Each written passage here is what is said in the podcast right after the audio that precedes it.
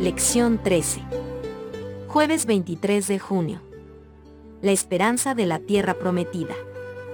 Ley Génesis 49, versículo 29 a capítulo 50, versículo 21. Les mandó luego, y les dijo, yo voy a ser reunido con mi pueblo. Sepultadme con mis padres en la cueva que está en el campo de Efrón el Eteo. En la cueva que está en el campo de Macpela, al oriente de Mamre en la tierra de Canaán, la cual compró Abraham con el mismo campo de Efrón el Eteo, para heredad de sepultura. Allí sepultaron a Abraham y a Sara su mujer, allí sepultaron a Isaac y a Rebeca su mujer, allí también sepulté yo a Lea. La compra del campo y de la cueva que está en él, fue de los hijos de Het. Y cuando acabó Jacob de dar mandamientos a sus hijos, encogió sus pies en la cama, y expiró, y fue reunido con sus padres. Génesis capítulo 50, versículo del 1 al 21.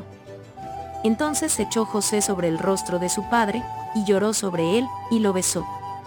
Y mandó José a sus siervos los médicos que embalsamasen a su padre, y los médicos embalsamaron a Israel. Y le cumplieron cuarenta días, porque así cumplían los días de los embalsamados, y lo lloraron los egipcios setenta días. Y pasados los días de su luto, habló José a los de la casa de Faraón, diciendo, Si he hallado ahora gracia en vuestros ojos, os ruego que habléis en oídos de Faraón, diciendo, Mi padre me hizo jurar, diciendo, He aquí que voy a morir, en el sepulcro que cavé para mí en la tierra de Canaán, allí me sepulturás. Ruego, pues, que vaya yo ahora y sepulte a mi padre, y volveré. Y Faraón dijo, Ve, y sepulta a tu padre, como él te hizo jurar. Entonces José subió para sepultar a su padre, y subieron con él todos los siervos de Faraón, los ancianos de su casa, y todos los ancianos de la tierra de Egipto. Y toda la casa de José, y sus hermanos, y la casa de su padre. Solamente dejaron en la tierra de Gosén sus niños, y sus ovejas y sus vacas. Subieron también con el carros y gente de a caballo, y se hizo un escuadrón muy grande.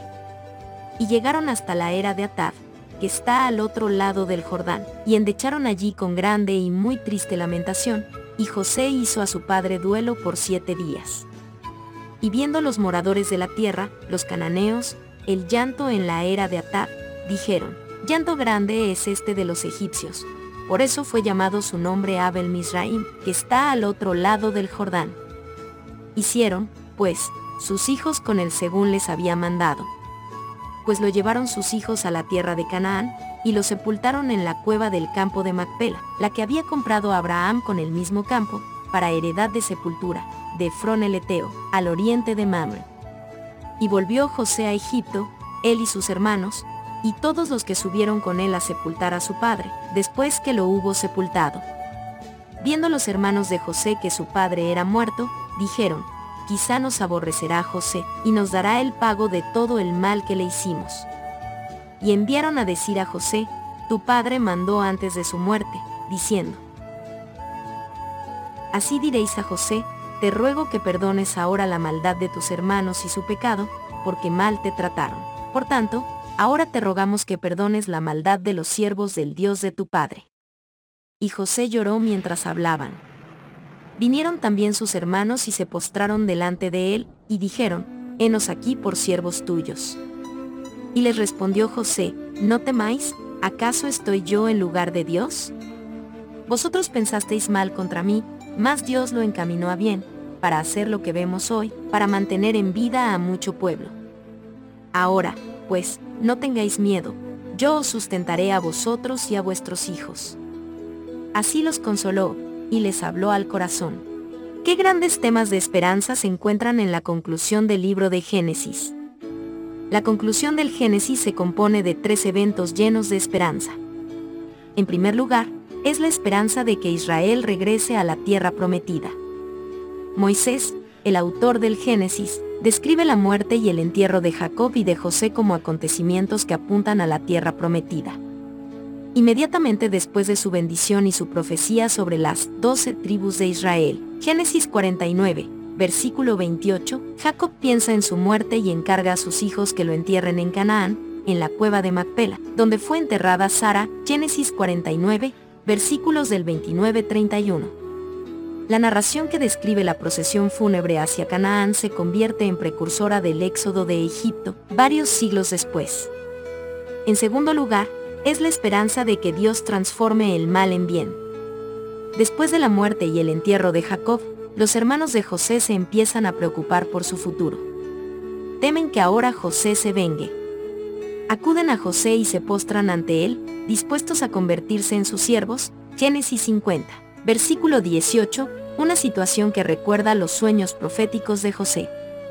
José los tranquiliza y les dice, no temáis, Génesis 50, versículo 19, una frase que se refiere al futuro, Génesis 15, versículo 1, porque lo que pensa, Ron, mal, contra él, Dios lo encaminó a bien, Génesis 50, versículo 20, y cambió el curso de los eventos para salvación, Génesis 50, versículo 1, versículos 9 a 21, comparar con Génesis 45, versículo 5, y del 7 al 9. Es decir, a pesar de tantos fracasos humanos, la providencia de Dios prevalecerá. En tercer lugar, es la esperanza de que Dios salve a la humanidad caída. La historia de la muerte de José en este último versículo del Génesis es más amplia. No solo trata sobre la muerte de José. Curiosamente, José no ordena que entierren sus huesos, en cambio, señala el momento en que Dios ciertamente os visitará, y haréis llevar de aquí mis huesos, Génesis 50, versículo 25 y esto hicieron, años después, en obediencia directa a esas palabras, Bereco. 13, versículo 19. En última instancia, la esperanza de la tierra prometida, Canaán, es un símbolo, un precursor, de la esperanza suprema de salvación, de restauración, de una nueva Jerusalén en un cielo nuevo y una tierra nueva, la esperanza máxima de todos nosotros, una esperanza garantizada por la muerte de Silo. Lee Apocalipsis 21, versículos del 1 al 4. Vi un cielo nuevo y una tierra nueva, porque el primer cielo y la primera tierra pasaron, y el mar ya no existía más. Y yo Juan vi la santa ciudad, la nueva Jerusalén, descender del cielo, de Dios, dispuesta como una esposa ataviada para su marido. Y oí una gran voz del cielo que decía, He aquí el tabernáculo de Dios con los hombres, y él morará con ellos y ellos serán su pueblo, y Dios mismo estará con ellos como su Dios. Enjugará Dios toda lágrima de los ojos de ellos, y ya no habrá muerte, ni habrá más llanto, ni clamor, ni dolor, porque las primeras cosas pasaron. ¿Cómo representan estos versículos la mayor esperanza que tenemos? Sin esta promesa, ¿qué esperanza tenemos, más que la muerte como el fin de todos nuestros problemas?